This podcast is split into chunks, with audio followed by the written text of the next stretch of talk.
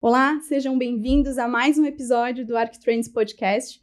Eu sou Sabrina, do marketing da Porto Belo, e hoje estamos aqui em um novo cenário, um lugar especial. Estamos, estamos no nosso estúdio da Porto Belo Shop, aqui em Florianópolis. É a primeira gravação diretamente desse espaço, inaugurado recentemente para falar sobre design, arquitetura, arte, sobre a oficina Porto Belo e todas as infinitas possibilidades de criar design a partir do porcelanato. Mas antes, eu quero aproveitar e comentar sobre o Porto Belo Mais Arquitetura, o programa de relacionamento das lojas Porto Belo Shop, feito especialmente para os profissionais de arquitetura e design. Você que ainda não é cadastrado, acesse o QR Code da tela, cadastre-se gratuitamente e aproveite os benefícios. Você ganha pontos nas especificações e nos check-ins em lojas e eventos que depois podem ser resgatados por diversos pro produtos e experiências, além de muitas outras oportunidades que esse programa oferece. Esse programa de relacionamento da Porto Belo, na verdade, é uma grande comunidade conectada por inovação e design. E para falar sobre isso tudo, junto com a gente, ninguém melhor que o designer brasileiro Jader Almeida. Seja muito bem-vindo, Jader. Obrigado, obrigado pela oportunidade de compartilhar com a Porto Belo ideias, visões, perspectivas acerca desse mundo fascinante que é o design. E, sobretudo, matéria-primas que fazem com que o design aconteça dentro de todo esse pensamento 360 graus, pessoas, matéria, arquitetura, arte, todos os aspectos. Perfeito. É, e agora, deixa eu aproveitar e apresentar quem também está aqui comigo, dividindo bancada, Eduardo Scott, gerente de Produto e Inovação da Porto Belo. Seja muito bem-vindo, Edu. Obrigado, Sabrina. Obrigado por mais uma, mais uma oportunidade dessa de discutir em alto nível né, sobre design e arquitetura, temas fascinantes para a gente, como o Jader diz bem, e uma honra estar do lado desse designer e arquiteto brilhante que a gente tem certeza que vai é, trazer muita inspiração para toda essa comunidade criativa da Porto Belo. E vocês que estão nos assistindo pelo YouTube, esperamos que gostem desse novo cenário. Teremos muitos episódios aqui, inclusive o Office é recheado de mobiliário com design Jader Almeida. O lugar é lindo. Jader, a é catarinense, você é catarinense. Me conta um pouco dessa influência da tua origem no teu trabalho, na tua carreira. Então, como sabemos, Santa Catarina é um dos menores estados da Confederação Uh, mas, no entanto, um dos mais importantes para o Brasil. Afinal de contas, aqui nós temos uh, as referências em várias áreas, somos referências em várias áreas de produção, de uh, diversos, diversas frentes. Se pensarmos que a maior produção de processar, né, alimentos processados está em Santa Catarina, maiores estaleiros, produção de papel, têxtil, motores, tecnologia, maior produção produtor de cerâmica e um dos, das maiores, talvez uma das mais importantes uh, indústrias, empresas, marcas imobiliário de design do Brasil, que é Jader Almeida, Solos Jader Almeida. Então, esses aspectos eu acredito que criam um ambiente, um campo muito propício para o desenvolvimento, uhum. seja de indústrias profissionais, esse campo de técnico que sempre busca excelência ser excelente naquilo que se faz. Portanto, é claro que as influências tendem a influenciar mais pessoas e criar esse ambiente realmente interessante. Portanto, eu acredito que é um talvez um privilégio, uma sorte, um esses fatores que fazem estar num local que tem tantas possibilidades e propicia esse ser ou criarmos ou sermos aquilo que somos. Portanto, eu tenho orgulho dessa desse gentilício ser catarinense, justamente uhum. porque é um, um estado que é referência no Brasil e referência para muitas uh, áreas, muitas frentes, muitas coisas daquilo que se faz aqui. Eu acho que, a, acho que o, o, estado realmente é muito criativo, né? tem uma força, como você fala, os números são impressionantes. A gente faz parte de uma empresa impressionante também, que tem empreendedorismo na veia. O aquário é muito importante, né? Onde a gente está vai definir o tamanho desse peixe. Mas o peixe também tem um talento, uma predisposição. Assim, a gente falava um pouco antes do que, que definia o Jader, né? O que que você, o que, que fez você ser hoje esse empresário, esse designer, esse, esse arquiteto com, esse, com essa capacidade produtiva, essa potência que você que você tem hoje? Tudo bem que o aquário ajudou, mas desde sempre, o que, que foi assim, o traço que te levou a essa excelência? Ou é a própria excelência que te fez isso? Eu acredito que é uma, é uma consequência de vários fatores, porque não existe perfeito, uma determinante. Perfeito. Até pelo fato que muito se fala, se a pessoa se formou em determinada universidade ou uhum. curso, seriam todos seriam bem-sucedidos. Isso não é verdade, claro. porque as coisas são muito claras de, e diferentes para cada indivíduo. Sim. Mas essa formação, essa o direcionamento, eu acredito que tem um fator da curiosidade de ser inquieto, primeiramente, mas uma inquietude que é, é, que projeta, não aquela inquietude que cria um caos apenas. Porque, obviamente, que o caos faz parte do universo e do caos que as coisas nascem, que as coisas são criadas a partir desse caos, da entropia como, como um todo.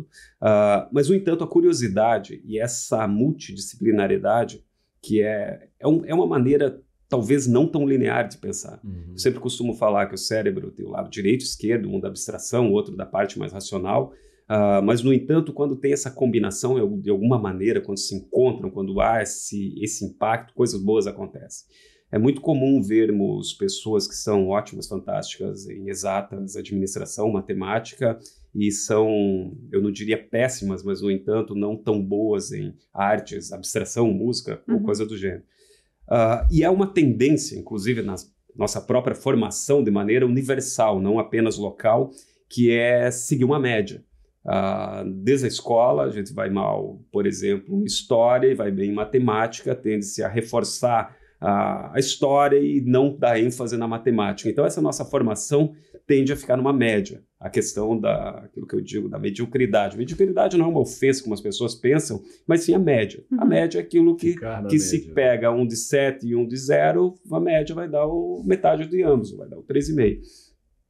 Mas, no entanto, quando tu olhas para determinado, determinado tema e tenta entender isso holisticamente, é claro que muitas facetas aparecem. Uhum. E dentro disso, tentar entrar ao máximo, entender ao máximo cada faceta de, da, daquilo que você está olhando, o que compõe aquilo, é claro que vai expandir a percepção. E isso está conectado com a curiosidade, com essa inquietude, e vai fazer com que olhe para determinada situação com muito mais profundidade. Que é o meu caso quando eu vejo no design, na indústria, na, na, na forma, formatação de negócios, como tu acabaste de falar, que é realmente isso, porque é composto de vários, várias facetas. E se analisarmos, é, é claro que existe determinadas disciplinas que serão determinantes para o sucesso, mas o entendimento disso tudo é quase aquela filosofia do homem renascentista, uhum. que entende inúmeras disciplinas. É claro que isso terá mais ênfase. Eu não concordo com a história que eu sou artista, portanto eu não preciso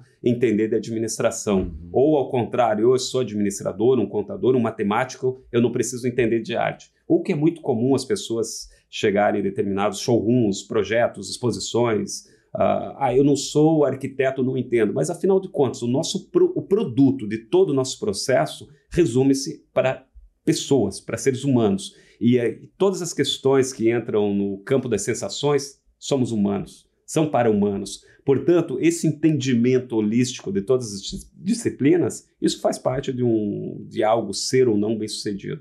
Então, essa minha inquietude, a curiosidade faz parte um pouco disso. Entender o máximo para conseguir agir o melhor possível dentro das minhas possibilidades. Bom, encerramos aqui o podcast, né? Sensacional, não precisa perguntar mais nada. É verdade. Muito bom, cara, muito bom. Legal, legal, Jader. Muito bom saber um pouco mais da tua história, da, tua, da adorei tua trajetória. Adorei a ideia do Renaissance Man, adorei a metáfora, adorei. É, e agora, então, vamos falar um pouquinho sobre oficina, né? Eu queria pedir para o Edu apresentar um pouco da oficina. Edu, conta para gente, o que, que é a Oficina Porto Belo? Bom, esse projeto da oficina começou mais ou menos uns sete anos.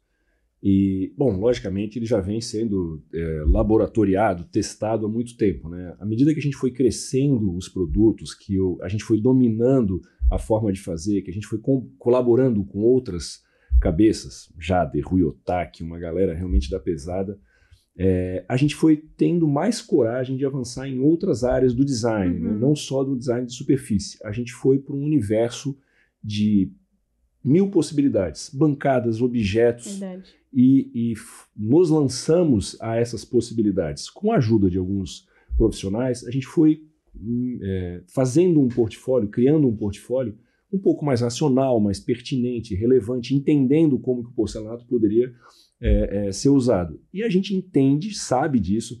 O porcelanato é uma matéria é uma matéria-prima de revestimento que desde que, desde que é, apareceu nada superou em qualidade, é, mancha, resistência à mancha, resistência à fricção, atrito e blá blá blá. Então ele tem muitas capacidades que a gente ainda não explorou em determinados usos. A gente percebeu isso muito cedo, conseguimos é, trabalhar o porcelanato de forma muito criativa uhum. e passou a ser a oficina a parte mais expoente do nosso design. É lá onde a gente consegue criar absolutamente, dar vazão, vamos colocar assim, uhum. a uma criatividade não só nossa. Criatividade que convida outras pessoas, convida arquitetos, convida é, é, pensadores de design, arte, seja o que for, a fazer algo novo, inovar. Então, com a oficina, a gente conseguiu inovar o uso do porcelanato, sair do desenho de superfície para uma coisa 3D, para algo é, realmente novo, inovador, que quebrava paradigmas, onde antes a gente só tinha mármore, metal, madeira, a gente conseguiu alcançar com o porcelanato. Hoje, uma chapa de porcelanato, uma peça única de porcelanato, tem 1,60m por 3,20m, o que nos convida a muitas outras uhum. possibilidades. Entendemos que esse é um pouco, é parte do nosso futuro, é onde a nossa inovação é mais testada, é mais posta à prova. E, como eu falei antes, é, é, é, como, a, é como nós conseguimos também dialogar com outras pessoas. A gente entende que o Jader, para fazer uma superfície, talvez ele fizesse a superfície mais incrível do mundo, mas a, gente, a vocação dele é o mobiliário, né? Uhum, é, o uhum, cara que, uhum. é o cara que domina o 3D dentro de um objeto. Se a gente faz o, o, o invólucro, essa parte que está no meio, né, o, o, conteúdo, a gente precisava de uma pessoa como ele. Ele criou com a gente uma, três linhas incríveis, né? E é assim que a gente evolui com o nosso, com o nosso design. Colaboração e tentando o novo com algo que a gente já tem. Perfeito. E o Jader é um grande parceiro da oficina Porto Belo, né? É, com, com cocriações incríveis com a gente, como a Ícaro, a Sonata e a Codit. Jader, é, eu gostaria de saber como você enxerga a oficina, como foi cocriar produtos pensando no porcelanato como matéria-prima. Primeiro, até acho que complementando a, esse raciocínio do, do Eduardo, essa o desafio de tirar do plano 2D para o 3D, uhum. a matéria-prima, que ela já tem suas pré-determinações de, uh, de, dimensões, seja largura, profundidade, espessura, e trazer algo realmente impactante, que tem essas características, que é do porcelanato, a resistência, a resiliência uhum. do próprio material, todas as questões uh, mecânicas. Então, primeiro é um grande desafio. Sim. Depois, passar da ideia para a materialização, para a instalação, para o transporte, tudo aquilo que vai fazer com que um produto tenha seus aspectos tudo resolvidos. Então, esse sempre foi o mais instigante, obviamente, o desafio, e o desafio que nos move, e essa busca.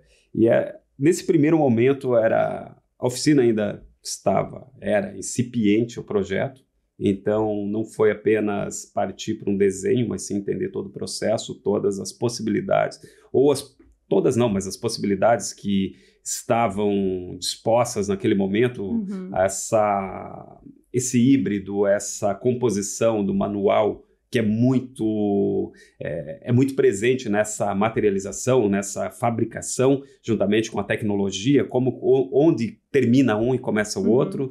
Então, todos esses componentes, é claro que tendo um entendimento, o resultado, obviamente, foi o mais, naquele momento, o melhor possível. E quando se fala da, dessas coleções, por exemplo, a Ícaro, é realmente até hoje, e com certeza terá por muito tempo, por muitos anos, afinal de contas, uma dos, das minhas buscas, um dos caminhos que eu tenho com muita convicção, veemência, que coloco muita energia é a questão da temporalidade. Uhum. E esse produto se prova, são sete, oito anos e continua sendo surpresa para muitas pessoas, não apenas pela forma, mas pela, uh, também pelas soluções, por uhum. todos os aspectos que compõem essa essa peça como um todo. E outros aspectos, outras coleções, como Sonata, que o, o próprio nome já diz, que ela está no campo que talvez foi o, o principal motivo do nascimento da oficina Porto Belo, que é a personalização. Afinal uhum. de contas, vivemos cada vez mais um mundo prolixo, onde a, essa pluralidade, no impacto, seja dos mais das mais diversas áreas. A gente está o tempo todo sendo impactado por enfim, seja música, seja um comercial, Sim. seja todas as redes sociais, as novidades, etc. Então, cada vez mais caminhamos para essa personalização. Uhum. Então, quando nasce esse projeto que tem esse viés da personalização, vem um produto já pensado que cada pessoa pode escolher todas as dentro da de todas as, as superfícies, a, a, os temas, as colorações, para ser mais mas para simplificar um pouco a explicação, uhum. combinado com todas as possibilidades que traz o design, é claro que isso, se somarmos, multiplicarmos, isso tange ao infinito. Então, essa todos os aspectos da personalização, desde o início do projeto até os produtos, foi a ênfase, foi o foco e foi todo o motivo desse trabalho. Essa, essa, essas duas coleções que você destaca, em especial a Ícaro, é uma peça realmente assim icônica no nosso portfólio, premiada, né? A gente ganhou várias premiações naquele momento, mas acho que o maior, o maior prêmio, vamos colocar assim, foi a, o raciocínio que você colocou é, transgressor em cima de uma, de uma matéria-prima que está sempre vinculada à conexão da, do mármore, da pedra natural, da, então, todo mundo que criou ou estava criando naquele momento peças com porcelanato vinham. Ficava muito bloco, era muito bloco, era ortogonais, reproduzindo. Era uma, era uma, situação que realmente tentava imitar algo já pré-existente. Então, essa quebra de paradigma da linearidade, é claro que criou um outro caminho para o próprio projeto da oficina Porto Belo. E esse foi o tema principal, inicial da conversa. Não era apenas produtos não era apenas criar uma peça uhum. e ter todo o seu final, mas sim isso ter um caminho, uma, um direcionamento para tudo aquilo que poderia ser e não aquilo que era no momento. Ou seja, então é algo, algo muito mais como perspectiva uhum. do que Perfeito. como um momento ou algo do gênero. Então, esse é, foi o desafio desde o início, todas essas questões que estavam correlacionadas à oficina, oficina, Porto Belo, que, e, que e, tinha citou vários pronúncias, etc. E naquele momento você já fazia essa, essa leitura? Porque eu lembro que o nosso briefing com você era liberdade. A gente sabe quem é o Jader, vamos trazer Sim, ele, uma, uma conquista aí para o nosso time. Você teve uma liberdade absoluta, ninguém né, te, te, ponderou muito a faça isso, faça aquilo. Era uma linha, linhas para banheiro, porque era o que é o 80-20 da nossa do nosso portfólio. E você já tinha essa conexão, você faz o seu portfólio, você, Sim, obviamente, você sabe que tem o que é passarela, você sabe o que vai funcionar no, na, na rua, digamos assim. E a, e a Ícaro traz essa superfície pensada de uma forma absolutamente uma quebra de paradigma, transgressora, e a gente olha para aquilo e pensa como ninguém pensou naquilo antes. É. Ela continua surpreendendo, todo mundo que olha vai se abaixar para entender como é que é, e você trata a superfície como superfície. Ao passo que na sonata, você cria uma sonata e na Codit, né, as duas outras linhas mais ortodoxais, vamos colocar assim, linhas que até hoje continuam no nosso portfólio e também se adaptando a cada projeto. Personalizáveis, como você colocou, né? a Ícaro é uma coisa mais icônica, as, as outras linhas mais não dá para chamar de comerciais, né? mas que tem uma, uma, uma conexão maior com mais projetos, porque elas vão se adaptar ao Exatamente. o seu portfólio é assim também. Né? Você sabe que você tem que fornecer esses dois caminhos, né? Foi Exatamente. isso que eu é, é, é porque tem muita, muitas questões. Quando olhamos, sobretudo, para uma empresa, para uma, para uma corporação como é a Porto Belo, é claro que se eu fazer o, o óbvio, as pessoas já estão cansadas, termina ali. Mas isso, determinados produtos, eles são como reticências num texto. Perfeito. Eles são uma continu, continuam um raciocínio. Uhum. E esses produtos, nada mais, nada menos que são isso. Eles trazem uma ideia e fazem com que as pessoas abram sua percepção, consigam enxergar com muito mais atenção e detalhes que talvez se não fosse isso ficaria muito óbvio, muito claro, aquela coisa primária, uma superfície e acabou. Até pelo fato, as pessoas vão, na época, hoje obviamente que muitos muitas camadas foram adicionadas, mas as uhum. pessoas, sobretudo, iam a Porto Belo Shopping para buscar superfícies. E entra provavelmente nesse 80-20. Uhum. 80% das pessoas, e aí é quando elas são impactadas por algo novo, é óbvio que elas voltam com uma outra percepção uhum. e começam o seu processo de raciocínio, de conexões, transversalidades, para entender o que mais poderia ser. Então, esse é um papel do design, esse é o papel da arquitetura, é criar possibilidades e não apenas dar uma resposta pronta para aquele momento, mas sim abrir um diálogo para ser dentro de uma explicação ou de um pensamento metafórico. Legal. Então, Perfeito. esse foi o principal objetivo desse início e criar, que criou essas, essa reticências que está até hoje. E sobre todos esses detalhes dessas cocriações da oficina Porto Belo com o Jader, né? Pensando nos desafios do material, Jader, qual a importância dos detalhes técnicos para o design? É, antes de, de, qualquer coisa que muitas pessoas pensam, olham, interpretam o design apenas como uma forma ou uma função que é, está atribuída àquela, àquela forma. Uhum. Muito foi discutido em Bauhaus, mas eu acho que não é o fato aqui discutirmos a filosofia do design ou todos os seus princípios. Uh, mas, no entanto, o design é muito mais do que apenas a forma. Ele nasce ou é eu tenho um, um, propósito, ou seja, comunicar algo, ou seja, para servir algo, Sim. ou solucionar alguma determinada demanda. E é claro que dentro de todos esses aspectos que configuram o bom design, toda a questão técnica, todas as questões que envolvem esse produto. Afinal de contas, ele está exposto numa determinada plataforma, uma loja, uma galeria, seja lá a denominação que for. E esse produto ele vai para casa de alguém. Então ele passa por uma série de processos, por outras disciplinas estão condicionadas, ou podemos exemplificar aqui a logística, a instalação, ao transporte entre um ponto e outro. Imagina, imaginemos os edifícios que vivemos hoje, a altura, as pessoas têm que ter essa essa consciência de todas essas etapas que configuram esse produto, desde a prateleira até o seu uso. Perfeito. Então, todo esse desenvolvimento técnico, as paredes, quais, quais são as técnicas construtivas, para onde vai esse objeto, uhum. quais são uhum. as realidades que estarão ou esse objeto estará exposto. Portanto, ter esse entendimento de todas essas etapas faz parte de quem pensa, de quem cria, de quem desenha, de quem fabrica, de quem vende, de quem entrega. Uhum. Ou seja, conectar todos esses pontos é um grande desafio, aparentemente simples, mas no entanto essa transversalidade cria inúmeros Uh, inúmeros atritos, inúmeras frições, que se não for orquestrada de maneira correta, um problema será sempre encontrado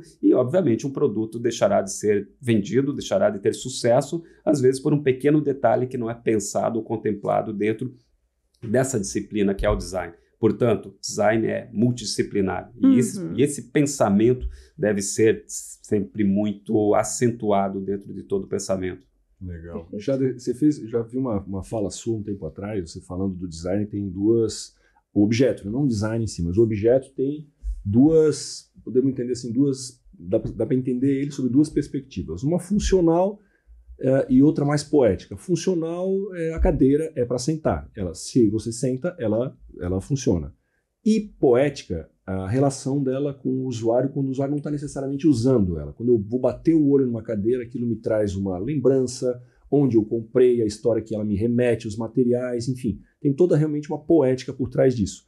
Mas design, como você acaba de falar, é bem mais do que isso. É um processo. Design, inclusive, é, em várias escolas, é ensinado como um processo que tem começo, meio e fim. E quanto mais etapas, melhor você cobre esse processo. Então a gente tem lá a busca por materiais, a gente tem o desenho em si, tem a troca com a minha equipe, tem pensar lá na frente, blá blá blá, uhum. várias etapas. Qual é a etapa? Eu queria te colocar uma situação aqui.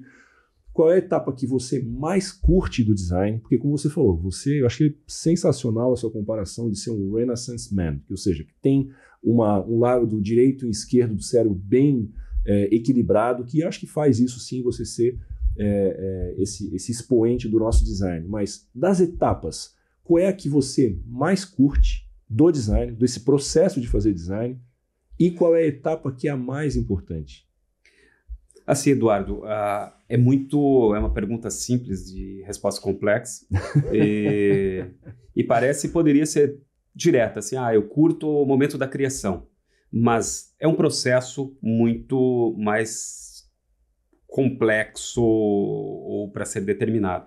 E eu acredito que isso muda ao longo da vida, ao longo da carreira, e não é e não é exatamente. Então nós temos essa liberdade líquido, de, como você de, falava, exatamente, de mudar, de termos inclinações, etc, conforme a vida passa. E uma das grandes uh, lances, as coisas, não, não ficarmos presos a uma determinada definição, não nos definirmos para não termos essa situação de ser isso até o final da vida. E até isso em psicologia é muito discutido por, por essas ideias. Mas enfim, uh, eu não tenho exatamente algo que eu goste mais. Até porque esses 20 anos de profissão até agora faz com que eu tenha esse equilíbrio em, todas, em todos os momentos. Uhum. Mas ter essa, essa questão da, da criação, vamos lá, uma, tentar colocar numa timeline bem correta. Parte-se primeiro numa ideia, croquis, uh, depois desses croquis tem-se toda a digitalização desse, desse possível desenho, uhum. posterior a mockups, modelos 3D, essa, essa questão que, que seja tangível ao toque, uhum. que eu consiga tocar, entender isso que muda abismalmente. Eu não consigo. Uh, existe um, uma empresa norte-americana onde o, o Red ele falava: se uma imagem vale mais que mil palavras, um protótipo, um mockup vale mais que mil imagens. Isso definitivamente é verdade.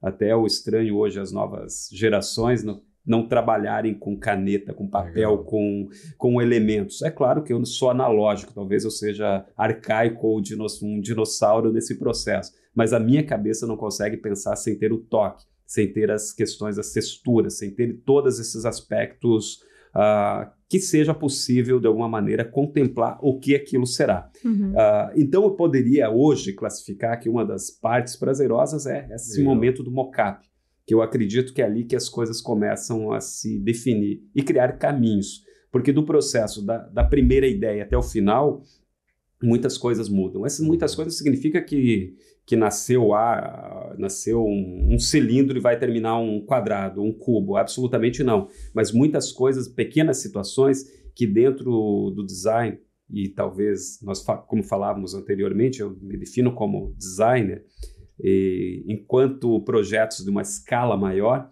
eu sempre digo, eu trabalho arquitetura no, no milímetro, uhum. não, não no metro, que é exatamente isso, o mínimo detalhe. Em muitas situações, um pequeno ângulo, um milímetro, coisas ah, aparentemente insignificantes fazem uma diferença gigantesca no resultado final ou na percepção. Uhum. E talvez sejam essas pequenas nuances, pequenos detalhes que as pessoas não percebem nesse início e isso que vai determinar ou definir um produto de grande sucesso.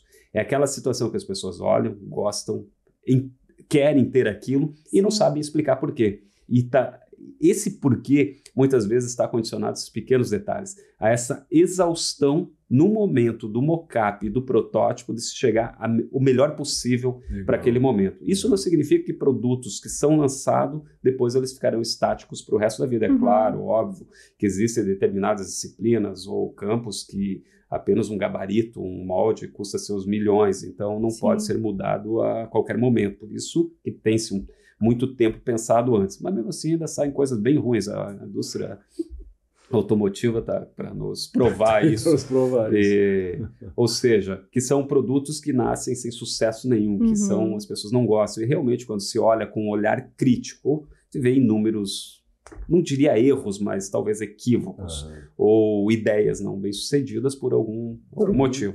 Então, dentro desse processo todo do design que é visto para finalizar aqui, concluir de uma maneira mais clara, talvez para todos que, que, estão assistindo e ouvindo, uh, o design não é apenas a forma, uhum. mas sim tudo aquilo que ele entrega e resolve. E o design é função, como dizia Bauhaus, que design obrigatoriamente tem que ter uma função, mas dentro dessa pós-modernidade que estamos vivendo, dessa modernidade ou pós-modernidade líquida, uhum. isso é Bauman, por muito tempo, escreveu acerca, nós temos aspectos que, quando retroagimos a própria história da arte, desde as cavernas até os primeiros momentos até hoje, a arte sempre teve esse, essa função que é abstração, que é aquilo que nos torna essencialmente humanos. Uhum. Então, essa abstração faz parte do design, e o design é a interpretação. Portanto, quando olhamos para determinado objeto, logo remetemos a algo, esse algo seja animado, inanimado, uhum. algo que está na nossa memória. Então, cumprir a função primária, que é o uso. Por exemplo, como tu falasse, uma cadeira tem que ser uma cadeira. Ela tem que cumprir essa função indiscutivelmente. Tem umas péssimas, umas mal menos, umas ótimas. As minhas são ótimas, diga-se passagem. Mas a função eu não diria nem secundária, porque ela não está dentro de uma classificação numérica ou coisa do gênero, mas sim aquela função poética que entra dentro desse Perfeito. aspecto da arte. Uhum. E dentro dessa linearidade que a arte, o design muda, muda o conceito ao longo do tempo, uh, eu acredito que quando iniciei a minha carreira, eu era muito cartesiano do ponto de vista do design, da função, do material, aspectos muito claros. E com esses, essas duas décadas, hoje eu tenho essa segurança de entrar para um campo da abstração, entender o design enquanto arte. Mas essa é uma linha muito perigosa de ser falada, de ser comentada ou de ser observada. Que muitas pessoas também, eu já critiquei, ou já falei, não sei, depende do, do ponto de vista, é bem ou não, uh, questões que as pessoas confundem o design com artesanato. Uhum. O design, quando se olhamos enquanto disciplina, ele é algo que envolve todas essas etapas, todas essas áreas que falamos anteriormente. Afinal de contas, há uma indústria, há um desenvolvimento, há uma, há, há uma cadeia muito significativa e multidisciplinar que vai desenvolver aquele processo. Exemplo, vamos, vamos lá rapidamente, colocar entre parênteses, vai fazer uma, uma ícaro, mas a fresa que vai fazer a borda desse, desse material, que vai fazer essa finalização, que vai estar numa pinça de uma máquina CNC, que vai passar por uma programação exímia de um engenheiro mecânico, uhum. de uma situação, de um software que tem que estar totalmente conectado com as novas tecnologias, com a velocidade de internet, de transmissão de dados, ou seja, é algo muito maior do que apenas a forma da borda daquela cuba que vai ser usada em um banheiro. Então, coisas muito pequenas que olhamos em determinado momento, ou exemplo, uma cadeira, parece apenas uma cadeira, mas há uma complexidade gigantesca uhum. até esse produto estar na casa de uma pessoa. Ou seja, então todos esses aspectos, quando olhamos de maneira holística, o que, que traz isso? A vivência, Sim. a experiência, os anos, esses momentos que somos desafiados a pensar de maneira distinta que vai criando essa, essa musculatura cerebral Sim. e vai dando essa ênfase para conseguir chegar ao momento. Acho que nesse momento eu gosto do momento dessa etapa de prototipagem, de, de mocap, porque é o momento da abstração, aonde a arte, aonde aquilo que Legal. nos torna definitivamente humanos acho que fica Perfeito, aflorado. Muito legal. E o Edu já trouxe uma curiosidade, né? Que ele tinha interesse em saber, tinha uma dúvida. Eu também tenho uma curiosidade, Jader. De tudo que tu já criou até aqui, tem uma peça preferida? É, tem algo que talvez expresse um ponto de inflexão na tua carreira?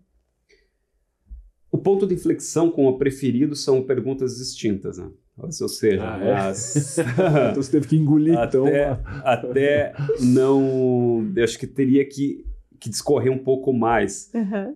E assim, eu sempre digo que o conjunto fala mais que, o, que uma peça só. Ah, aquela consistência, situação. Né? É, falar uma uhum. sonata, uma sinfonia, quando se faz. É muito. Em várias áreas da, da criação, da arte, existe aquele o artista de uma obra só, o músico de uma música só, coisas do gênero. Uh, quando se tem uma consistência, vários momentos que vai determinar uh, aquilo que a pessoa é, determinar de algum, de algum, de algum modo, de algum modo numérico, seja por enfim, que vai uh, classificar em algum tipo de, de situação. Eu não tenho algo preferido. Eu sempre digo assim que o conjunto é melhor do que a peça única. Uhum. O ponto desse de, de, de, talvez de não diria nem de inflexão, mas que foi marcante e, e que criou um, acho que um caminho. Talvez seja uma peça que se chama Cadeira Bossa, que foi uhum. criada lá em 2007. E eu lembro que quando é cadeira, quando se fala num primeiro momento, é um dos objetos mais revisitados, criados, reinventados, ou seja, é uma peça que está no nosso conosco enquanto seres humanos desde muito tempo, que é o nosso apoio, é uma extensão do nosso corpo, é onde, uhum. aonde estamos para descanso, para uma conversa, para o trabalho, para a refeição, para lazer, para todas as questões. Então, uma mesa e uma cadeira é quase uma extensão do corpo humano. Verdade. Portanto, é tão um objeto tão revisitado, tão complexo ao mesmo tempo, porque diferentemente de uma mesa que é um apoio, cadeira, em algum momento, ela tem que vestir o corpo. Uhum. E ela traz uma série de símbolos, simbologias, uh, interpretações. E como o Eduardo falava, quando se está em uso, ela tem uma situação, a mesma coisa que quando tu estás usando uma cadeira, tu não está vendo a cadeira. Uhum.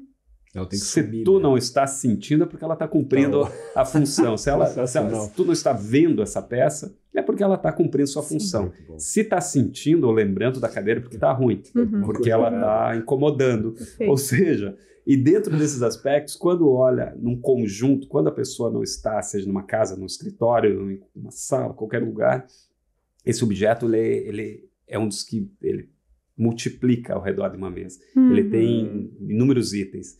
Então, a tendência disso transformar um ambiente em um ambiente ruim, um ambiente desequilibrado, aquele ambiente que incomoda, que isso também é outro aspecto, assim como gostamos de algo e não conseguimos identificar, também não gostamos, não nos sentimos bem em determinados ambientes e não conseguimos identificar. E pode ter certeza que as cadeiras influenciam abismalmente nesses aspectos. Muitas pessoas não gostam de ficar nas suas casas, pensam que gostam, mas não gostam, porque a própria casa incomoda pelo simples fato de elementos não estarem bem compostos, seja o trabalho, seja a casa, seja o restaurante, determinados lugares que aquilo incomoda. Sim. E as pessoas não dão esse valor, talvez por não estarem atentas a isso, não colocarem ênfase nisso. Uhum. Então, voltando ao tema cadeira, é muito complexo, muito difícil de desenhar uma cadeira. Miss Van der Rohe já falava que é mais fácil desenhar um edifício do que uma cadeira.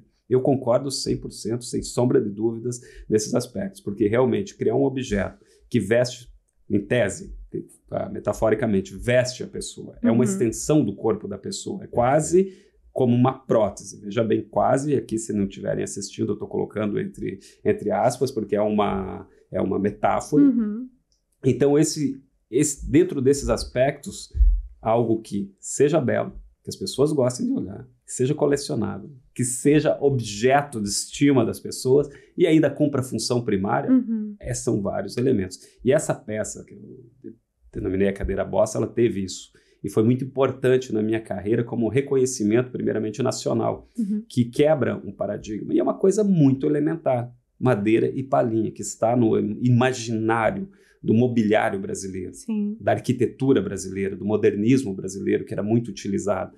Uh, obviamente, se retroagirmos, chega até no, no, no, móvel colonial, todas aquelas questões da substituição dos veludos, da tapeçaria por palhinha, que já vem da, já veio, veio da Ásia, que era para respirar. Então, são várias teorias acerca do tema. Mas, rapidamente, enquanto materialidade, eh, era muito simples. Mas, no entanto, esses pequenos detalhes que eu ventilei anteriormente, que são o mínimo, a, a curva correta, uhum. o ângulo, a, a proporção, a elegância do objeto que fez com que, depois de todos esses anos, ainda continue a ser um best-seller absoluto e foi realmente talvez o que abriu a, ou foi uma introdução de Bill Jader Almeida no, no mundo do design. Uhum. Muito bom, muito boa explicação. Realmente é uma terceira terceira pele aí, né? Não tinha nunca pensado nessa. A gente vai sair nessa... testando as cadeiras todas daqui para frente, não, ver, ver se elas bom. somem quando a gente se sente. Achei espetacular, assim. E é difícil não, não te ouvir assim como não ouvir o Jader como um professor. Assim, realmente, assim, humildemente eu falo, assim, a troca com você é realmente muito rica. É, o, o, papo está indo nessa direção, né? mais uma vez indo nessa direção. E eu, eu queria ouvir você é, sobre muita gente que, que acessa, em especial o ArcTrends, mas que uhum. orbita a Porto Belo, né, que gravita em torno da Porto Belo, sabe que a gente está aqui tentando com, é, compartilhar conteúdos relevantes claro. que melhoram, no final do dia, o design e a arquitetura é, do Brasil, como várias marcas, várias pessoas fazem. E aqui é um, é um veículo para fazer isso.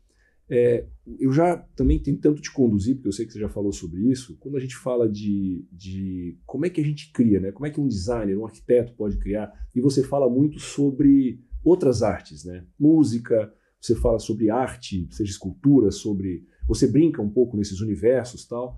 E você deixa muito claro, né? você é muito reverente a essas outras, essas outras artes, mas essas outras artes todas te inspiram muito. Mais do que até necessariamente um designer, de que você, que você vai lá e é, escondidamente copia você, a gente tem total consciência do que você não faz.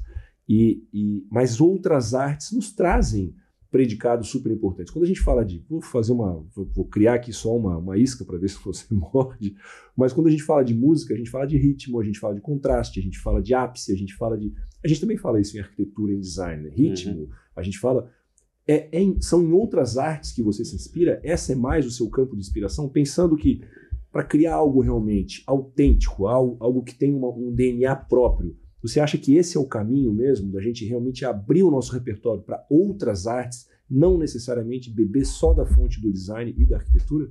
Eu não, não diria que eu acho, eu afirmo, e não apenas eu, apesar de inúmeros criadores uhum. de todas as áreas que, cujo produto é ah, algo da criatividade, que é fruto do espírito humano.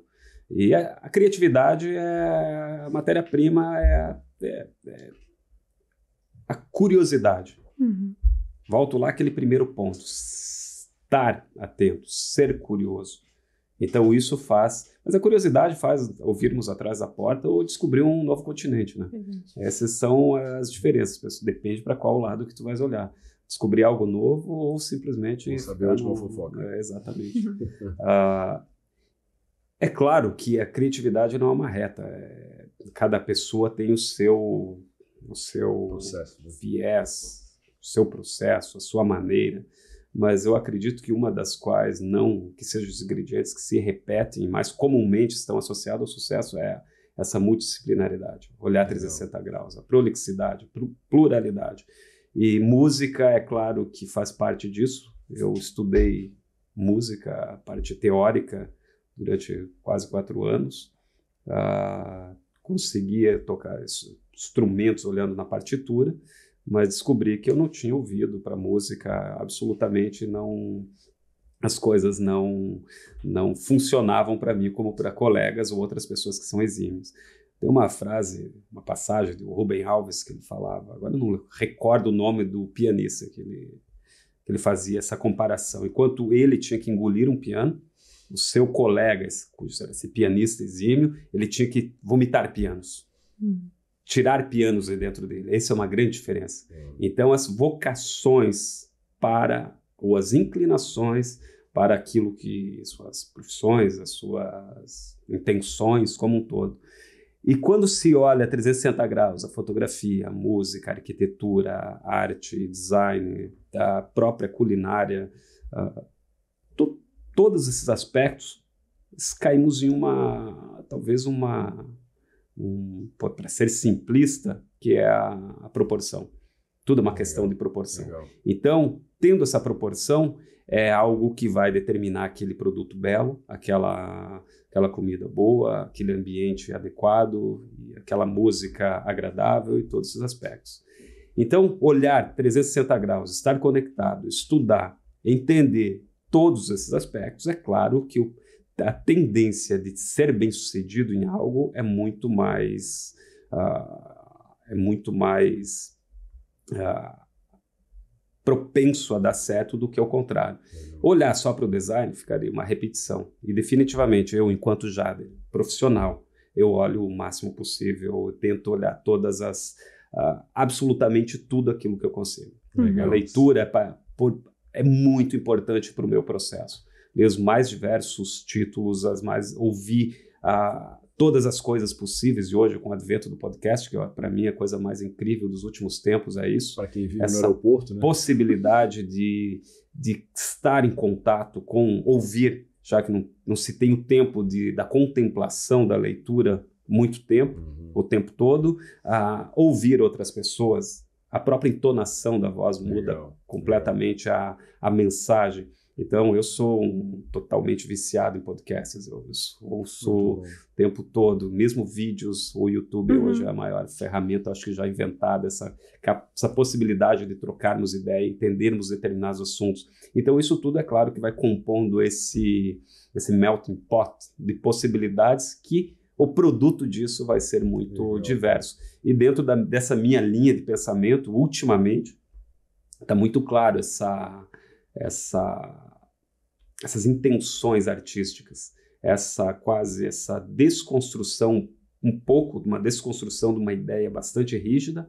Então está tendo essa muitos produtos, mesmo na arquitetura, projetos que têm esse viés muito artístico. Uhum. Uh, artístico do ponto de vista da escultura, da arte, da abstração, que tra traz essa, essas questões, essas transversalidades com o design. E aí tu entras na vê da música, vê determinados uh, movimentos artísticos, pensamentos e assim uhum. por diante, que vai criar essa muito conexão. Bom, muito bom, cara. Assim, você, você falando assim, eu percebo que a gente vai falar sobre design com um baita designer como você e, a, e o papo extrapola para qualquer, para várias, várias áreas assim, que isso é muito autêntico seu.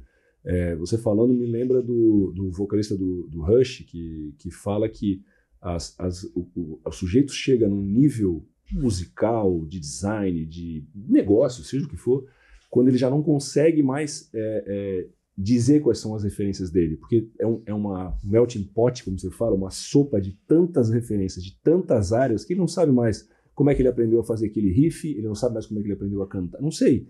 As referências são tantas e isso gera o meu estilo. Aí nasce o meu estilo. São tantas referências a gente falava do aquário, né? Somos todos catarinenses, vamos ser sempre catarinenses, isso vai estar sempre no nosso DNA, mas o, as referências não param, né? De qualquer, área, de qualquer área. Você é muito autêntico quando você começa a falar de Rubem Alves, quando você começa a falar de é, Aldous, Aldous Huxley, que você já buscou, você já falou de filmes, já falou de músicas, você tem um passado heavy metal aí, que eu sei que também já faz parte da tua vida. Então é um pote realmente muito rico que a gente tem que beber. Não Exato. digo das suas referências, mas com suas minhas referências.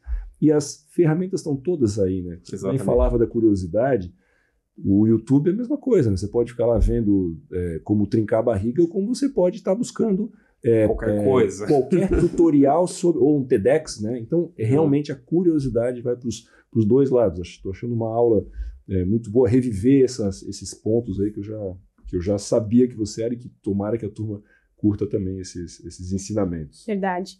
A gente falou sobre curiosidades, é, sobre um, um, pouco né, desse teu olhar para o mundo, sobre ampliação de repertório também dentro dessa conversa. É. E já aderir à Oficina Porto Belo trazem, trazem muito forte esse, DNA, esse DNA de inovação, né, Edu? Uhum.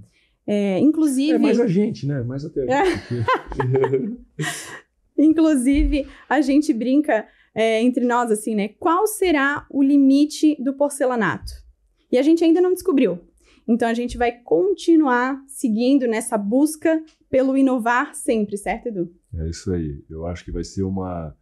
A gente vai ter muitas propostas ainda, eu tenho muitas ideias para conversar com você ainda, não pode falar aqui na frente, mas a gente vai ter muitas é, inovações, a gente tem muitas, muitos projetos no nosso pipeline que a gente tem que discutir, né? A oficina é a, é a, como eu falei, é um terreno de inovação onde a gente consegue personalizar né, essa, esse equilíbrio também da maestria da, do, do, tema industrial, qualidade industrial, com aquela maestria daquele acabamento que gera artesanal, que é, que é, que é um, um, dos pontos da claro, oficina. Claro, e assim, e que traz uma personalização como nenhuma outra possibilidade, assim, e com uma empresa que 44 anos por trás, né? Enfim, eu acho que tudo isso é, é super importante. Eu queria te fazer uma, uma, um questionamento, Jadra. Assim, você já falou, deixou muita, deixou essas umas pistas nessa conversa. A gente, tá, a gente tem conversado com designers. O, o lance de da gente buscar muitas colaborações nos coloca para a par com muitas personalidades do design do mundo todo. Assim, a gente conversa muito, dialoga muito, traz muita gente para cá. Eu já vou fazer um spoiler aqui. O Tom Dixon, a gente tem conversado muito com ele, um designer britânico incrível. E ele falando, né, desses papos que a gente está construindo a relação com ele, ele, a gente perguntou né, como ele gostaria de ser chamado, designer. Então, assim, eu não sou designer, eu sou um rockstar, ele falou. E é uma forma interessante de se ver, né? É uma forma de mostrar até, inclusive, para todos nós designers, que temos essa importância. A gente desmerece esse termo, né? A gente não é, a gente não tem a, ou pelo menos os, os designers, os arquitetos, não tem a mesma a mesma validação, vamos colocar assim, como um médico, como um uhum. rockstar. E ele se posiciona assim. Uhum. Eu acho que isso é super legal de, de fincar esse pé aqui dentro, né, de mostrar que, opa, nós é que estamos criando o mundo, nós é que uhum. estamos fazendo essa, esse mundo melhor, mais adaptado, mais discreto, como você falou, mais é, importante. Mas o Jader, como é que o Jader, tanto CNPJ, CPF, né, porque você é uma marca, né, como é que você se enxerga? Como é que é o, é o, é o é o, o Jader é, gostaria, pelo menos, de ser visto. A gente fala, é designer, é arquiteto. Eu tenho a minha opinião, né, que depois eu queria completar, mas queria ouvir de você assim, como é que você se projeta para o mundo? Como é que você gostaria de ser entendido? É claro que essa colocação do Tom Dixon é muito interessante, um rockstar. Na verdade, eu sempre, como falei nesse, nesse caminho, compartimentei muito, sempre olhei com muita seriedade. Eu sempre falava que, uh, inclusive dentro desse mundo, talvez não é o que se. Obviamente, qualificando, desqualificando, nem tentando ser tendencioso. Eu li uma vez uma frase de um arquiteto italiano que ele falava que, que ele é um arquiteto, ele não é um rockstar ou um, um palhaço. É claro que tem colegas que agem como tal. Era uma crítica, obviamente, direcionada para algumas pessoas uhum. que tendem a trazer para o mundo do design situações que expõem a quase ser um palhaço.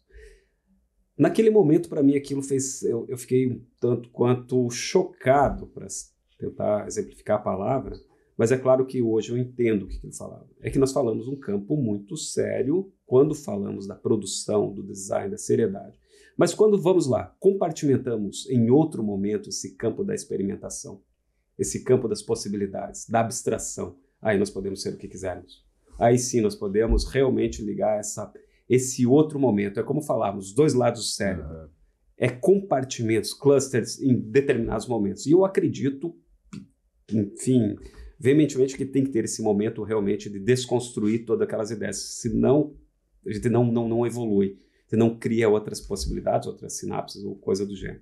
E dentro desses aspectos, enquanto, para essa pergunta, quanto Jader, Jader Almeida, enquanto marca, é anônima, obviamente, mas, no entanto, enquanto marca que cria esse CNPJ, eu gosto de dizer que somos árbitros do estilo, árbitros da elegância. Essa pro proporção que é assim, é, é, é obstinação. Uhum. Obstinação para fazer o melhor. E os espaços, os objetos, os produtos, isso são a prova viva, são, obviamente, o testemunho materializado de tudo isso que é, que é falado. Então, árbitros do estilo, da elegância, das coisas belas, das boas sensações, enquanto CNPJ. Enquanto Jader Almeida, CPF, enquanto pensado, eu, eu diria assim, é, é difícil, é uma pergunta, não diria capciosa, mas, no entanto, abrangente, até pelo fato que eu nunca parei para dizer quem eu sou. Realmente as pessoas se determinam, se definem, ah, eu sou um designer. Mas, no entanto, é claro, o que mais somos? Nós somos muitas coisas citando o Rubem Alves novamente, ele falava, quando perguntavam, ele dizia, eu sou um albergue. E eu acho que é uma boa definição, que dentro de nós vive, convive uhum. muitas personalidades, muitas pessoas, muitas vontades durante o dia. Aqui nós somos uma pessoa. Obviamente, quando chegarmos à nossa casa, somos outra. Quando estivermos só num momento de individualidade, seremos outra pessoa, no, com o nosso próprio diálogo interno. Então, nós vivemos personagens distintos. Isso não quer dizer que somos uh, hipócritas ou coisa do gênero, mas, no entanto, agimos conforme a ocasião, assim como nos vestimos para a ocasião. Então, enquanto determinação, definição, qualquer coisa, eu poderia dizer, é um albergue de personalidades que atuam em, em momentos diversos, momentos distintos. Ora um arquiteto, ora um designer, ora um contador, ora um auditor, ora um palestrante, ora um amigo, ora no bar, ora na música, seja as mais diversas uh, diversos momentos. E eu acho que isso também nos coloca para sabermos que quão deficientes somos em determinadas áreas. Eu tenho um baixo na minha casa que eu chego só para olhar e ver que aquilo é minha incapacidade, por mais que eu tente, nunca serei um Steve Harris, uma, um grande, um exímio músico, porque a própria natureza me tolheu, tenho os dedos curtos, o ouvido é ruim para música, ou seja, estão vários aspectos. Então temos, acho que olharmos. E quando falamos em sermos é, dentro desse CPF, o CNPJ, fundido nesse momento, eu sempre tenho como mantra buscar a excelência. E excelência uhum. dentro de um Estado, de excelência hábito, como diz o Clóvis de Barros Filho, que é aquilo que quando a pessoa encontra, os gregos já falavam, tem uma palavra que é arete, que é contra seu estado de excelência assim como um nadador que tem um pé 55, que cada, cada movimento daquilo propor, propulsiona o sujeito a uhum, metros, ou uhum. seja, uma mão gigantesca, ombros largos, um, aquela pessoa já foi, ela já tem uma é geneticamente, futebol, né? é exatamente, futebol, ou a pessoa que já tem uma altura para o basquete, ou o cara que agiu em determinado momento porque a, ele encontrou seu estado de excelência. Eu tento encontrar uhum. nesse mix de situação a estética, a proporção, apurar esse gosto que talvez uma das coisas talvez porque nada é definitivo, nada define, mas é uma das questões que sempre digo. Ter essa percepção da proporção é algo que realmente eu tento todos os dias cultivar para melhorar isso, mas é algo que me acompanha desde meus primeiros, das minhas primeiras lembranças, desde quando dos primeiros desenhos no primário, nas primeiras uhum. brinquedos feitos de madeira, ainda sou do tempo que fazia-se as coisas, afinal de contas eu nasci no século passado, no milênio passado, ou seja, nasci analógico, então eu tive essa oportunidade de ter essa, essas realizações e dentro de todos os aspectos sempre eu fui talvez o que mais gerava curiosidade nos colegas por ter questões muito claras de construção, de, de desenhos, de elementos que faziam a proporção. Nossa, muito Perfeito. bom, Jada. Assim, a tua fala, eu fico pensando, assim, vou, tô tentando aqui é, avançar um pouco. É, você fala da proporção, né? Isso, assim, já, já queria ter feito esse comentário antes, quando você fala da proporção, acho que é não só uma busca, uma, é também o finalzinho, né? É o quanto de sal que a gente coloca, se estraga ou, ou deixa perfeito nessa, desse jeito. Então, acho muito bacana esse, esse, o, o, tema da proporção. Quando você fala que você é um, é um como é que você falou? Não é um expert, uma... Árbitro. Esse, não, não árbitro, árbitro. Da, árbitro de estilo, mas que você busca a excelência. Se você não falasse, eu não ia nem perceber. Parece tudo que você faz é tá assim. visível, Tem né? essa busca, tem essa tá visível, né? Seja como você falou, seja palestrante, designer, arquiteto, a gente sabe que você tem isso, né? A gente fala que você é um fanático pela perfeição, uhum. a gente uhum. sabe que você tem isso. Então é uma é uma a gente já falou antes, eu estou provocando, obviamente, a gente sabe que você tem essa esse essa multi você é múltiplo, né? Você tem essa, esses processos todos. E eu fico pensando em você CNPJ e, CNPJ e CPF, né? Muita gente comete o erro, né, de designer e design. Uhum. E eu realmente acho, assim, sem querer jogar é, confete para o seu lado, eu acho que nem precisa, né? Você acho que, digamos, não precisa mais disso. Mas eu acho que é você não é não é só um designer brasileiro, né? Você você é a gente pode dizer que você é o design brasileiro. Eu fico realmente é, é, querendo te perguntar, querendo saber assim, se você tem essa noção de quanto você conseguiu é, é, construir no design brasileiro, porque eu, eu me pergunto assim, será que você já fez esse questionamento de o que, que mudou mais nos últimos 20 anos de, uhum. de, de Jader Almeida? O que, que mudou mais? Foi o Jader Almeida que, que mudou o design, que, que, que mudou o seu design, ou foi o design brasileiro que mudou nos últimos 20 anos por causa desse nível de, de excelência que você colocou, né? Eu fico, eu realmente me questiono assim. Você deve fazer assim, esse questionamento. É, é, Eduardo, é claro que tem esse não apenas interno, mas são as o, o externo que de algum momento chega e, e, cria essa consciência.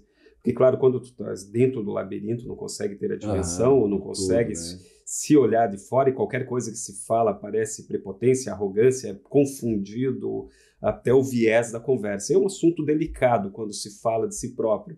Mas delicado de, depende. Mas eu, eu não tenho nenhum pudor e não acho que seja, porque eu acredito que nós temos que, sim, sinceramente, quando acreditamos, buscamos e temos isso como, como realmente um, uma definição, um direcionamento de vida, porque além disso tudo, de falarmos uma coisa que talvez eu não, não falamos ainda, eu não falei, que é ter foco, disciplina, obstinação. Uhum que é uma das coisas que, que esses ingredientes estão um pouco em desuso, acho que ficaram fora de moda, é. disciplina, que é algo que realmente faz com que as coisas aconteçam. E muitas vezes porque não é o primeiro vez, é a segunda, então essa consistência que vai, que vai determinar. Mas quando se olha externamente, entendendo esses aspectos dessa mudança ou desse ou o que foi esse impacto já de Almeida, eu não tenho nenhum tipo de pudor de falar, é só olharmos a própria cronologia, tá, para tá, tá escancarada para ser vista, se olharmos retroagirmos esses 20 anos, uhum. talvez o grande ponto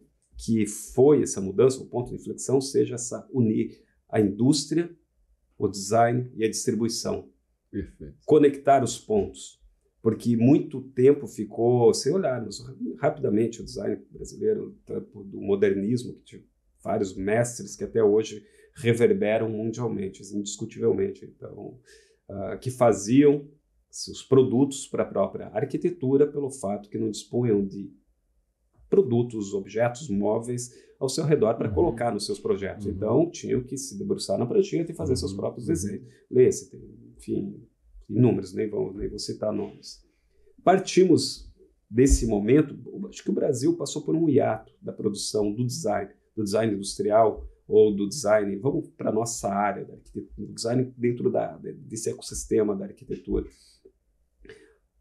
Aí, nos anos 2000, temos os irmãos Campanas, que fizeram um grande sucesso no mundo com os produtos irreverentes, essa maneira de pensar o design muito, uh, talvez, fora de uma, de uma linearidade que o mundo, que o design italiano trouxe, quanto das questões da pós-Bauhaus e todos esses aspectos da rigidez, da materialidade, uhum, uhum. etc. E aí veio um período que também ficou, eu lembro que, como eu falei anteriormente, comecei muito cedo, então eu tive também a oportunidade de viajar ao Brasil, conhecer distribuidores, lojas, arquitetos, e era muito comum, que hoje é raro, mas acontece com frequência, as pessoas viajar, trazer catálogos e reproduzir, né? Uhum. E, e naquela época era mais acentuado, porque não existia a palavra design, ou a palavra seja propagada, difundida, uhum. ou isso como se fosse algo que agregasse. Então era muito, era um momento difícil e desafiador. E quando olhava, no, principalmente nos players, lê-se lojas que distribuíam, que tinham o design, ou era importado, ou era o design que se copiava e aquilo que vendia se propagava, até pelo fato da limitação da informação.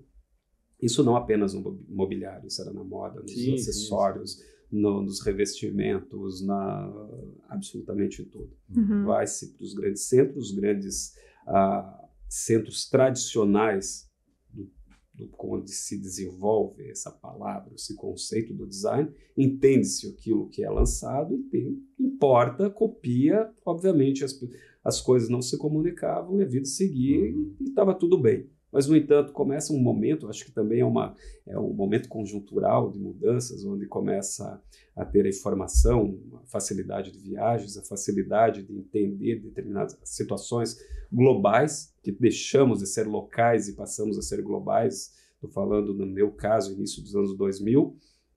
Isso começou a ficar muito claro, essa busca por uma, por uma originalidade, mas a originalidade da sua própria verdade seguir aquilo que realmente acreditava. Uhum. Então, por uma série de limitações, quando eu comecei, limitações tecnológicas, de acesso a materiais, de acesso a acabamentos, uma série de situações eu tive que realmente uh, ah, inventar, não inventar a palavra correta, mas criar algo com aquilo que eu tinha em mãos, uhum. não com aquilo que todo mundo fa estava fazendo.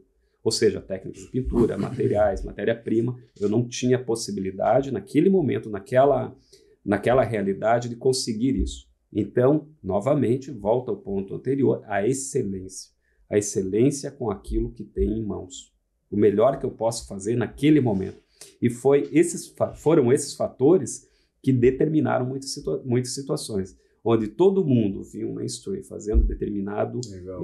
estilo, cor, tendência, essa palavra que é tão pro propagada, e realmente uhum. não é que eu não gosto, mas eu tenho ressalvas com a palavra tendência, e nós já falamos largamente acerca disso, porque quando é tendência, porque já passou.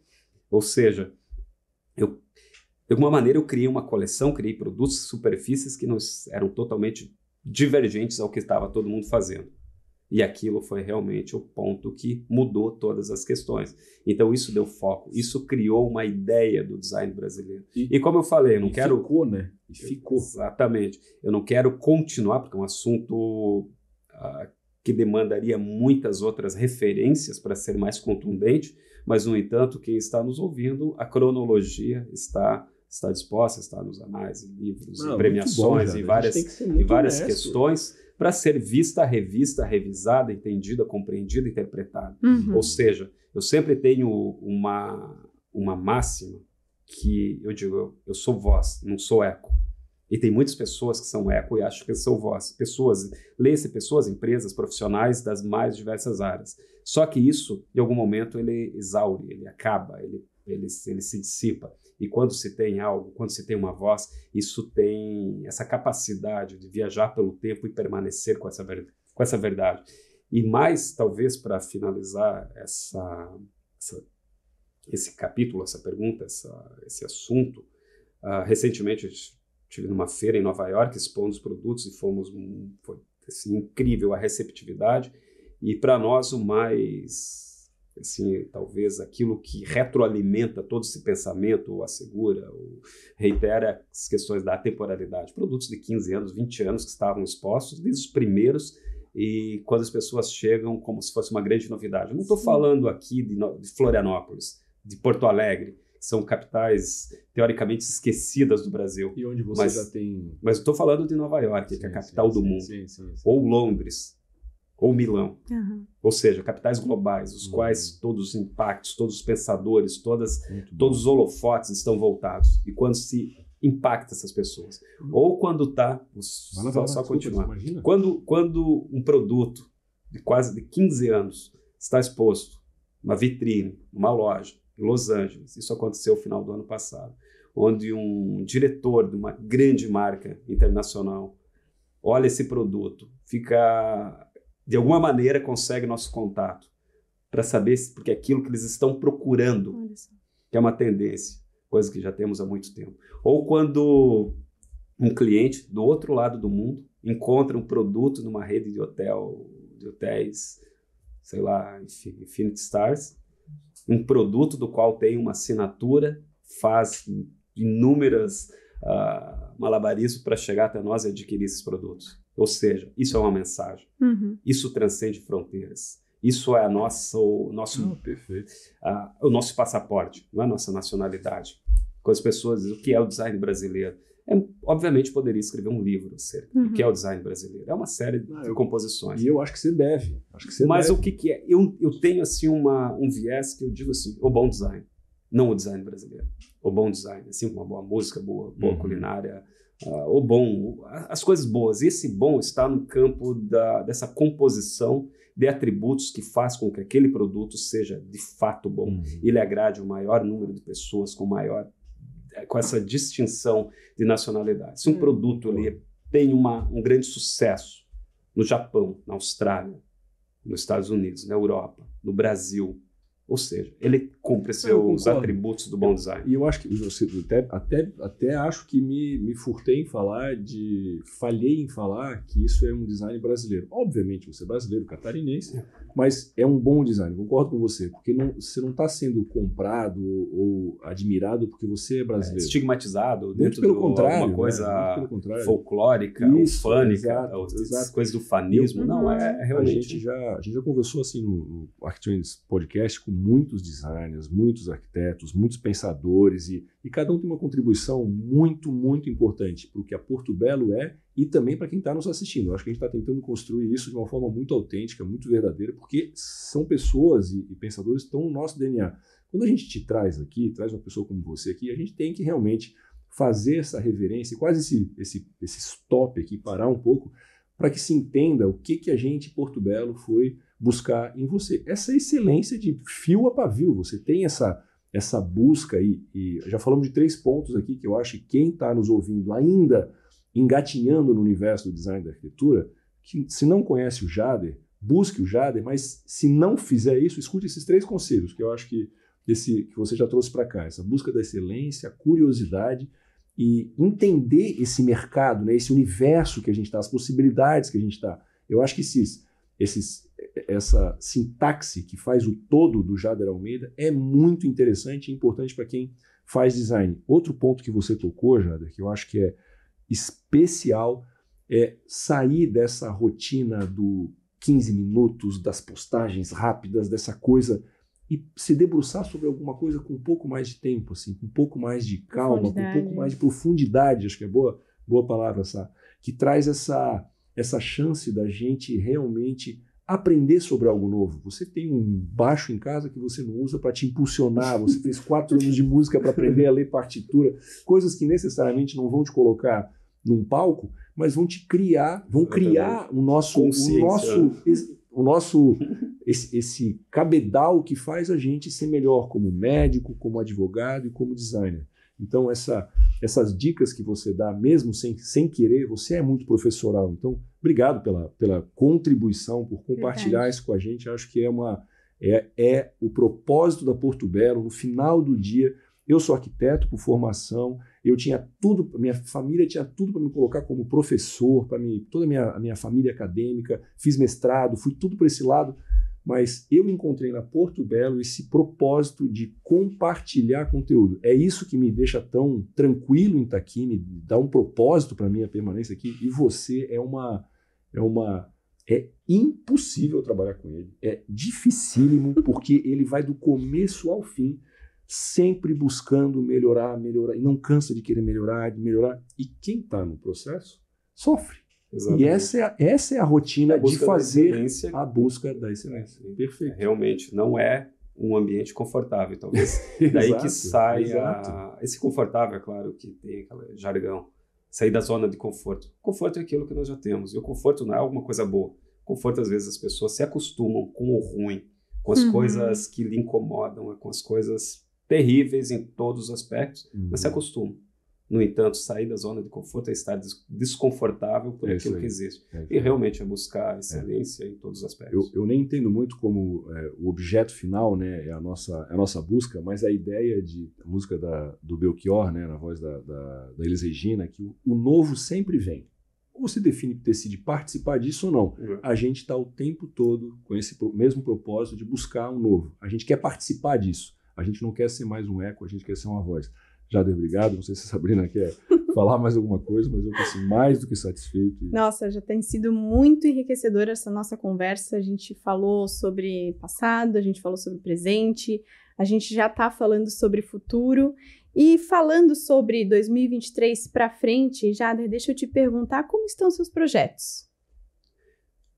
É como falamos, o futuro é o que nos interessa, né? afinal de contas, nós descobrimos algo que podemos, de alguma maneira, prever o futuro fazendo melhor agora. Uhum. E dentro desse, dessa perspectiva, a marca a Jader Almeida está em franca expansão em todos os aspectos que está no campo da experiência com o consumidor, experiência dos templos, Legal. que eu não configuro como showrooms ou lojas, porque realmente colocamos um acento muito, uh, com muita propriedade, trabalho, disciplina para cada vez mais a experiência das pessoas que tem impacto, tem uhum. esse impacto com produtos da marca Jader Almeida, levem para casa. Se não se não levar o produto, vão levar uma memória, vão levar um momento. E esse momento tende a ecoar, tende a ficar com essas pessoas. E dentro de um aspecto para as pessoas entender essa coisa inspiracional e aspiracional, que são essas momentos das lojas, os templos, as galerias de Jader Almeida. Uhum. E são os portfólios, o mais recente é o portfólio Little Wishes, que foi uma, um, um projeto que de um compilado de 20 anos, pequenos objetos, arte, esculturas, que é aí que eu me referi anteriormente, que é essa se dá liberdade de entrar nesse campo, foi a partir desse portfólio. Então, a mais recente galeria no Shopping Cidade Jardim, uhum. que realmente foi uma grande surpresa da, dessa reverberação, vibração e aceitação do público. Algo que, ao primeiro momento, uh, pensei que poderia ter algum ruído, pelo contrário, foi absolutamente, rapidamente assimilado pelas pessoas e está sendo muito interessante, muito satisfatório essa troca e esse, esse portfólio, que aí como perspectiva, com certeza, isso já está sendo, já estava e agora com muito mais atenção, empacotado para poder ser levado para mais lugares, mais locais, e dentro desse aspecto a internacionalização. Uhum. Está em franca expansão nas Américas, América Latina, Central e América do Norte, como não apenas como coadjuvante, mas sim como protagonista nas Legal. principais capitais, tanto da América Latina e agora 2024 com muita força na América do Norte. Fantástico. Bom, a, acho que vai dar certo. acho, tendo a achar que vai dar certo. Olha, a gente está falando, né, sobre todo esse teu investimento de expansão da tua marca, né? Ainda sobre lojas, uma curiosidade é, se tu também te envolve nesse desenvolvimento de arquitetura de todas as tuas lojas, né? O quão importante é, é o ambiente em que os teus produtos estão inseridos.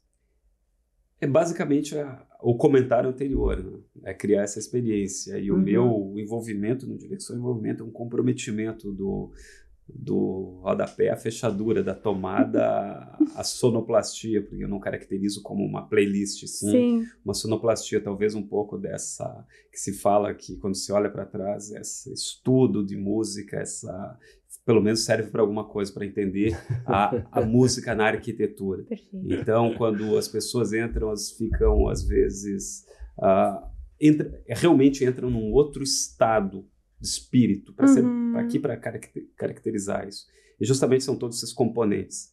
E que muitas vezes as pessoas ah, colocam uma, uma. que pegam cursos de prateleira, que tem que ter as sensações, tem que ser multidimensional, multissensorial, e apenas é, mas não, existem essas nuances, esses pequenos detalhes que praticamente pela grande maioria seriam imperceptíveis, Sim. mas que fazem uma a maior diferença. Então, eu não só me envolvo, mas, mas me comprometo em cada detalhe, cada traço, cada, cada pequena mudança para que essa experiência seja completa. E é óbvio, claro que é impossível, ninguém faz nada sozinho, ah, graças a várias pessoas que trabalham junto com isso e todas imbuídas para excelência.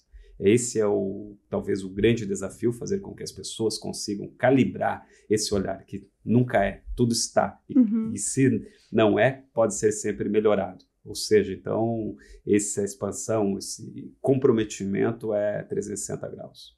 Não sei se tem mais uma, uma pergunta. Só para encerrar, eu queria fazer só um, mais um, dois, acho que dois, ver se eu lembro do segundo depois. Dois depoimentos sobre isso que você está falando dessa, dessa sua multidisciplinaridade, esse, essa abordagem 360 que você faz nos seus projetos. Né? Eu lembro quando você foi apresentar para a gente a, a Ícaro, a, a Sonata, isso há, sei lá, sete anos atrás, no ambiente aqui no office, numa outra torre, inclusive, era com a, era com a presidência, né? Tava lá o César, o Mauro, tava uma, uma turma que não necessariamente se envolve né, nesses projetos, mas estavam lá, enfim, muito curiosos sobre a sua participação aqui dentro. E o Jader, ele chegou um pouco, pouco antes e preparou o ambiente. Começou uma música tocando, não sei se você vai lembrar disso, e não sei se também é praxe em todas as suas apresentações de projetos. E quando eu entrei na sala, onde é que tá vindo essa música? Uma sala que não tem música aqui dentro, né? Aí eu comecei a entender. E primeiro que ele me desconectou do ambiente de trabalho. Ele me desconectou, me levou para um outro universo tal. O César entrou, fez o mesmo comentário, ficou olhando assim. Uma tal. zona de descompressão antes De- para depois. Tinha alguém com você, que eu não lembro exatamente quem é, e depois essa pessoa veio baixando a música, para não atrapalhar na sua fala. Exatamente. Então você conseguiu, obviamente, você tem um estudo de branding perfeito, né? Você tem essa essa autenticidade. Era uma música que estava contando, já estava fazendo o prelúdio daquela história, o começo daquela história. E a outra coisa é na sua loja do aqui de Florianópolis, o showroom aqui de Florianópolis, que você, em determinado momento, tem lá um som de passarinho. Num ambiente muito fechado, encerrado, a parte de iluminação, se não me engano, Uhum. né? A mesma coisa. De novo, meu Deus, onde é que está vindo esse barulho de passarinho? Que me desconectou de novo daquela parte que eu estava vivendo. Então, esses detalhes, eu acho que vale também para a gente que está assistindo, para a turma que está assistindo, pensar. Nós somos ápticos, né? Nós, somos, nós não somos só óticos ou, ou, ou sonoros, ou só, nós somos tudo isso. A gente é toda essa, essa cadeia de sensações e a arquitetura e o design tem essa capacidade de mexer com isso tudo. Já você tem uma, uma. Já falamos sobre isso, falamos antes, eu sou obrigado a falar que é esse ponto. Essa reverência que você tem com o arquiteto, apesar de você ser arquiteto, mas você se coloca como designer né, nesse, primeiro, nesse primeiro momento, é uma coisa realmente louvável. Você tem um trabalho é, brilhante, super expressivo como arquiteto, mas acho, queria também fazer aqui esse parênteses, de você se portar como um designer que apoia a arquitetura. Isso é, é muito, muito bonito.